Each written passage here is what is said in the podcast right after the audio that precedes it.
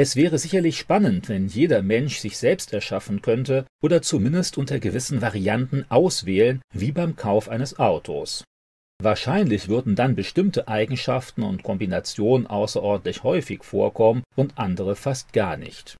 Denn wer würde schon gerne hässlich, schwach oder dumm sein wollen? Sicher, je nach kulturellem und geschichtlichem Umfeld würden bestimmte Eigenschaften mehr oder weniger oft gewünscht werden. Zu manchen Zeiten und in manchen Ländern bevorzugte man dunkle oder eher helle Haut, einen schlanken oder eher einen rundlichen Körper. Wenn man nun ganz frei auswählen könnte, dann würden sich wahrscheinlich schon im Kindergarten die Kleinen recht ähnlich sehen, je nach dem gerade vorherrschenden Trend. Irgendwie wäre das dann wahrscheinlich schon wieder langweilig. Schlussendlich würde auch keiner mehr durch irgendetwas hervorstechen, weil alle mehr oder weniger gleich schön und klug sein würden. Diese Eigenschaften wären damit bald auch schon nichts Besonderes mehr. Sie würden kaum noch auffallen. Aber wie jeder weiß, kann man sich Eigenschaften zwar wünschen, aber eben nicht selbst zusammenstellen. In gewissem Umfang kann man Aussehen und Fähigkeiten durch Planung und Training natürlich auch schaffen oder zumindest erweitern. Die wesentlichen Eigenschaften aber sind Geschenke. Genetisch gesehen verdankt man sie den eigenen Vorfahren, zumindest solange noch keine Gentechnologen bei der Entstehung des Nachwuchs herangezogen werden. Wer über das rein materielle hinaussieht, der kann Gott hinter den biologischen Faktoren als Schöpfer und damit als Verantwortlichen für die eigenen Fähigkeiten und Begabungen erkennen. Bei sich selbst und oft auch bei anderen Menschen konzentriert man sich häufig auf die guten Eigenschaften oder was man dafür hält. Über die schlechten ärgert man sich zumeist wohl eher. Bei genauerem Hinsehen ist das allerdings gar nicht so eindeutig und so einfach zwischen guten und schlechten Eigenschaften zu unterscheiden. Manche Fähigkeiten entfalten in einer bestimmten Situation ihr besonderes Potenzial. In anderen können sie sogar schädlich sein. Schlank sein wird von vielen als körperliches Ideal betrachtet. In einer Hungersnot ist aber zweifellos der besser dran, der mit wenig Nahrung gut überlebt. In Deutschland wird eine braune Haut bewundert, in Indien eher die helle. Außerdem haben positive Eigenschaften gewöhnlich auch Nebenwirkungen und Begleiterscheinungen, die das eigene Leben oder das der Mitmenschen deutlich erschweren können. Gerade weil man etwas besonders gut kann, weil es einem leicht fällt, steht man in der Gefahr, diese Eigenschaft zu übersehen. Weil man so einfach fremde Sprachen lernt oder seinen Körper bewegen kann, schätzt man diese Eigenschaft gering, betrachtet sie als nichts wirklich Besonderes. Das kann dazu führen, diese Eigenschaft nicht oder erst spät zu erkennen. So etwas kann auch schnell zu Undankbarkeit führen, weil man sich auf andere Eigenschaften konzentriert, die man gerne hätte, dabei aber die übersieht, die man hat. Meistens schätzt man in einem solchen Fall die Talente höher, auf die man verzichten muss, als die, die man geschenkt bekommen hat. Mancher erkennt seine Eigenschaften und Fähigkeiten durchaus auch selbst. Weil diese Dinge einem aber so leicht fallen, kann man schnell in die Gefahr geraten, andere zu verachten, denen es eben viel Mühe macht, eine Karte zu lesen oder ein Computerprogramm zu verstehen. Das führt dann leicht zu einer Abwertung anderer Menschen, weil man sich kaum vorstellen kann, wie schwer manche Dinge für weniger Begabte sind. Wem es leicht fällt zu lernen, der steht auch in der Gefahr, sich vorschnell mit einem Mittelmaß zufrieden zu geben. Der Betreffende vergleicht sich dann mit den Menschen in seinem Umfeld und stellt fest, dass er den erwarteten Durchschnitt ohne große Anstrengungen erreichen kann. In der Schule und im Studium kommt er damit gut durch alle Prüfungen. Daneben bleibt dann noch viel Zeit für Hobbys und Freunde.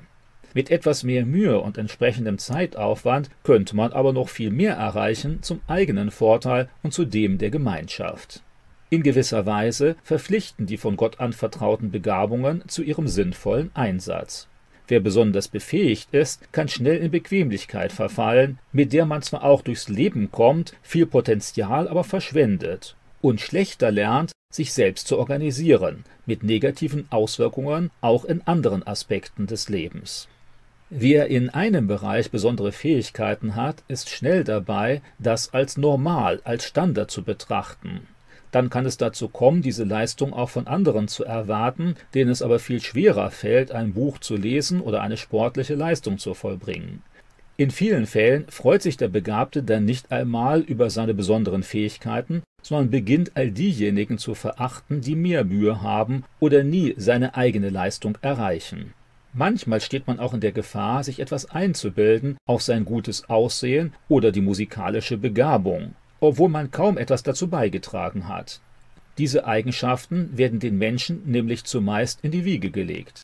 Der Stolze überhebt sich über andere und hält sich für etwas ganz Besonderes. Manchmal fordert er sogar die Anerkennung anderer heraus oder erwartet diese zumindest. Vielleicht hat aber der, der langsamer läuft oder lernt, in Wirklichkeit viel mehr Grund, sich über seine Leistungen zu freuen, weil er viel Mühe und Zeit in dieses Ergebnis investiert hat. Alle positiven und negativen Eigenschaften haben natürlich auch Nebenwirkungen, die nicht sofort sichtbar sind.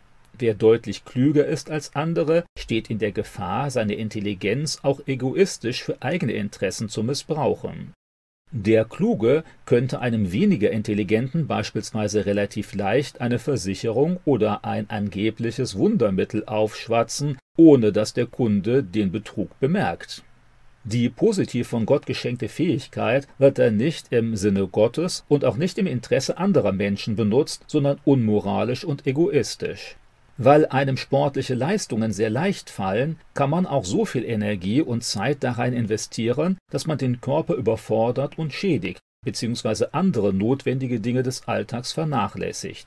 Wer besonders hübsch ist, der kann das leicht einsetzen, um sich von anderen Menschen aushalten zu lassen oder häufig die Freunde zu wechseln, weil man sowieso von vielen begehrt wird. Dabei ist dieser Partnerwechsel aus dem Blickwinkel christlicher Ethik höchst problematisch. Außerdem bleiben zumeist viele gebrochene Herzen auf dem Lebensweg zurück, über die man nicht lange nachdenkt, weil noch so viele Menschen einen bewundern und gerne Kontakt möchten. Schnell kann sich hier auch eine bequemliche Oberflächlichkeit einschleichen, weil man damit weiterkommt als andere mit Ehrlichkeit und Moral. Für Christen gibt es verschiedene wichtige Herausforderungen im Umgang mit ihren von Gott geschenkten Begabungen. Erstens. Zuerst gilt es, die eigene Begabung zu entdecken und Gott dafür dankbar zu sein.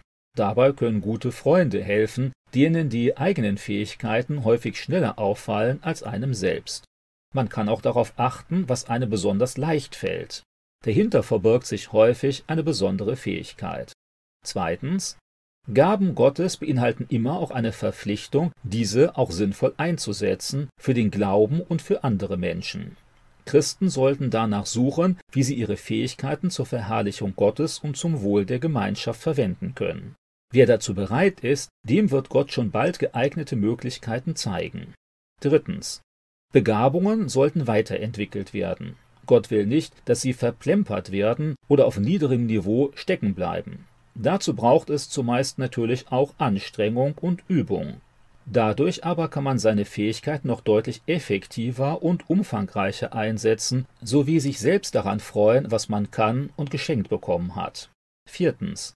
Christen müssen darauf achten, sich nie an ihre besonderen Begabungen zu gewöhnen und dann vielleicht sogar undankbar oder neidisch auf andere Fähigkeiten zu werden. Die enge Bindung an Gott bewahrt dann auch davor, stolz zu werden oder von seinen Begabungen zu einem unmoralischen Verhalten verführt zu werden